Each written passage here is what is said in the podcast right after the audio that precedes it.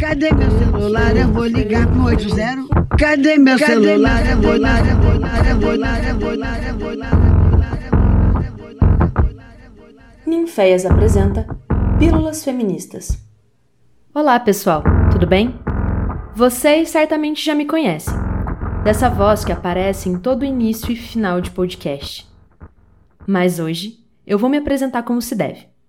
Eu me chamo Amanda Marcondes, sou formada em artes cênicas pela UEL, Universidade Estadual de Londrina, e hoje atuo como artista e pesquisadora junto ao programa de pós-graduação em artes cênicas pela UFOP que foi por onde eu cheguei ao Ninféias. Minha pesquisa é basicamente sobre redes de colaboração e criação entre mulheres artistas, com foco nessa expansão das noções de mulheres e também de artistas, vistas dentro do território brasileiro. Mas bem, certamente isso ficará para um outro podcast. Por hoje, falaremos de um assunto delicado, que necessita de visibilidade, acolhimento e atenção que é o dia de hoje, 18 de maio, também conhecido como o Dia Nacional de Combate ao Abuso e à Exploração Sexual de Crianças e Adolescentes. Buscarei falar aqui um pouquinho das coisas que aprendi enquanto arte educadora, do Serviço de Convivência e Fortalecimento de Vínculos. Nesse local, trabalhei com crianças e adolescentes de 6 a 17 anos, através das linguagens de expressão corporal e teatro entre os anos de 2017 e 2018. Para quem não conhece, o serviço de convivência funciona como um braço das redes de assistência social, que são formadas também pelo CRAS, Centro de Referência de Assistência Social, e também pelo CREAS, Centro de Referência Especializado de Assistência Social, que são muitas vezes os órgãos que fazem o acompanhamento das vítimas e também realizam um trabalho de prevenção com crianças e adolescentes nas mais diversas situações de vulnerabilidade, que vão desde ficar em casa, sem os familiares no contraturno da escola, até situações extremas de pobreza, situação de rua, uso de drogas, trabalho e exploração infantil, e tantos outros casos que são tidos como invisíveis. E não é à toa que foi necessária a criação de um dia para que pudéssemos falar sobre isso nas escolas, nos centros de ensino e também nas ruas, através de diversas manifestações. Assim, lhes contarei a história que deu origem a esse dia.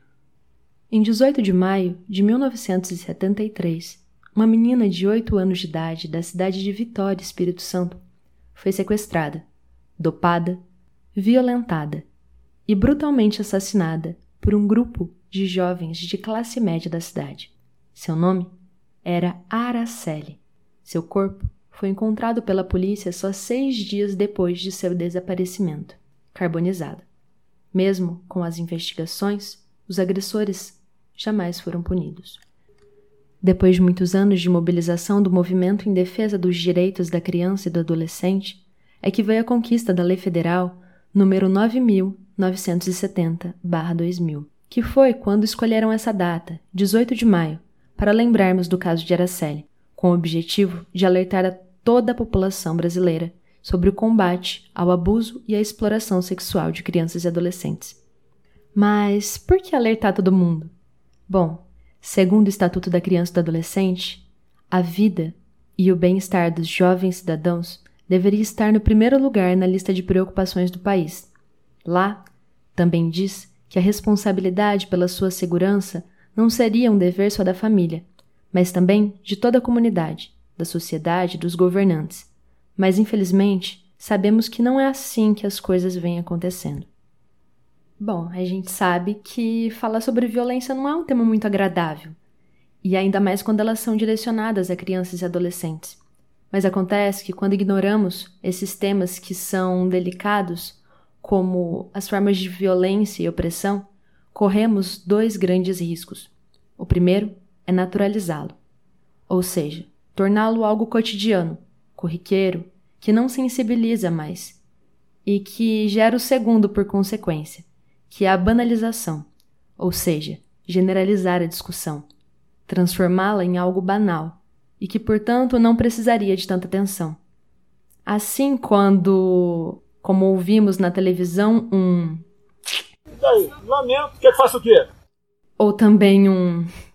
Se você falar vida, do lado tem morte. Por que, que as pessoas. Oh, oh, oh. Por quê?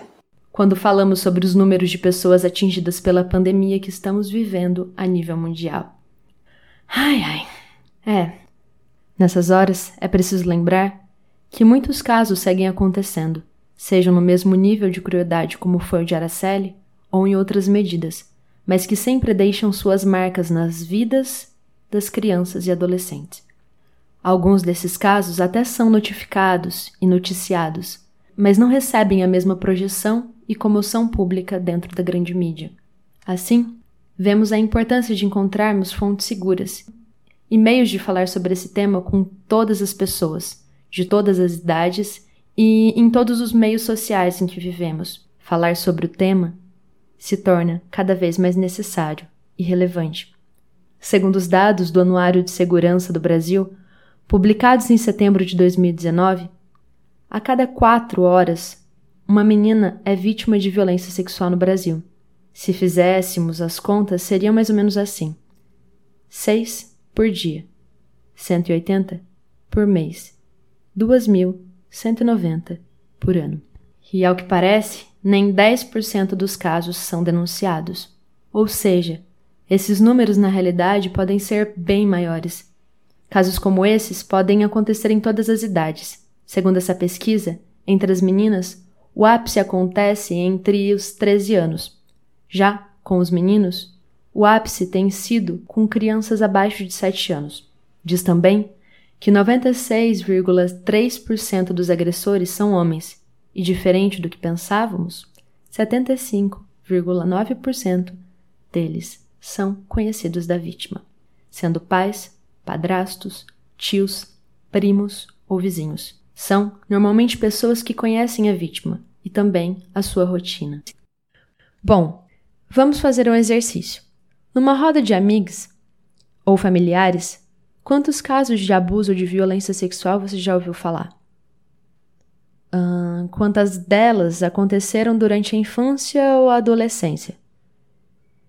E como esses casos reverberaram durante a vida adulta? Ok. Como você se sente ao lidar com esses dados e essas informações?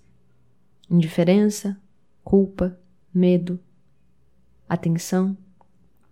A minha intenção aqui, enquanto artista e provocadora, é apenas apontar para a necessidade de ressensibilização, de conscientização e talvez não seja à toa que um dos motes abordados para as campanhas de violência contra as crianças e adolescentes seja exatamente o choro.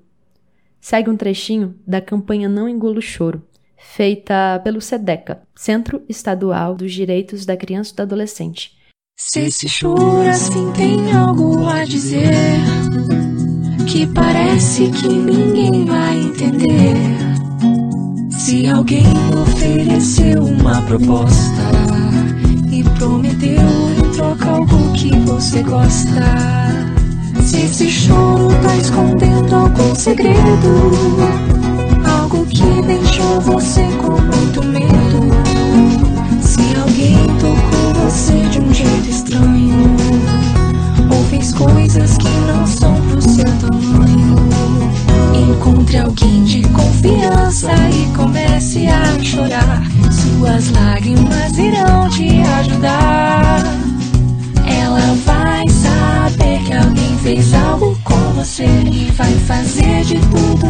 te proteger. Não engula o choro, uma campanha de enfrentamento à violência contra crianças e adolescentes. Depois a gente deixa o link do vídeo para que vocês possam acessar pelo YouTube. Esse vídeo me serviu como material para trabalhar com os educandos e educandas do serviço de convivência de 6 a 12 anos. Ele gerou diversas discussões lúdicas que finalizamos com a apresentação de cenas de teatro de fantoche, com personagens e enredos criados por eles. Já com o público de 12 e 17 anos, a conversa tomou um outro rumo, que permeou o universo da adolescência e que foram trabalhadas a partir de músicas das playlists pessoais. A questão sobre as novinhas se tornou uma constante nas salas das turmas mais velhas e resultou na construção de uma apresentação artística, que foi feita com todos os cuidados e aparatos possíveis para ser realizada em praça pública durante o evento 18 de maio de 2018. Eu trouxe esses dados para mostrar que é possível falar sobre esses temas nas mais diversas idades. O que precisamos é procurar fontes, apoios e disponibilizar maiores informações para que esse assunto se torne uma discussão comum entre nós. Esse ano em que o Estatuto da Criança e do Adolescente comemora os seus 30 anos, todas as entidades responsáveis já têm nos alertado para o aumento dos casos de denúncias por conta dos reajustes que temos sofrido por conta da situação de pandemia de Covid-19 e a necessidade de isolamento social. Mais do que nunca, precisamos estar de olhos e ouvidos bem atentos e prontos para denunciar. E bom, se você tiver suspeita ou conhecimento de alguma criança ou adolescente que esteja sofrendo violência, o que pedimos sempre é que denuncie. Isso pode ajudar muitas crianças e adolescentes que estejam em situação de risco. As denúncias podem ser feitas a qualquer hora do dia. A título de informação, eu vou comentar aqui alguns números ou fontes que podem ser acessadas para fazer essa denúncia. Tudo bem? O conselho tutelar da sua cidade, o Disque 100, as escolas, os professores, os orientadores ou diretores, as delegacias especializadas ou comuns, a Polícia Militar, a Polícia Federal ou a Polícia Rodoviária Federal, e também pelo 190. Bom, espero que nossa conversa não tenha ficado tão dura assim, mas achei importante que essas informações fossem trazidas mais uma vez, já que esse tema é extremamente complexo. Por hora, eu vou ficando por aqui. E para quem puder ficar em casa, fique em casa, de ouvidos e olhos bem atentos. Por hoje é só. Uma beija roxa feminista para todo mundo e até a próxima.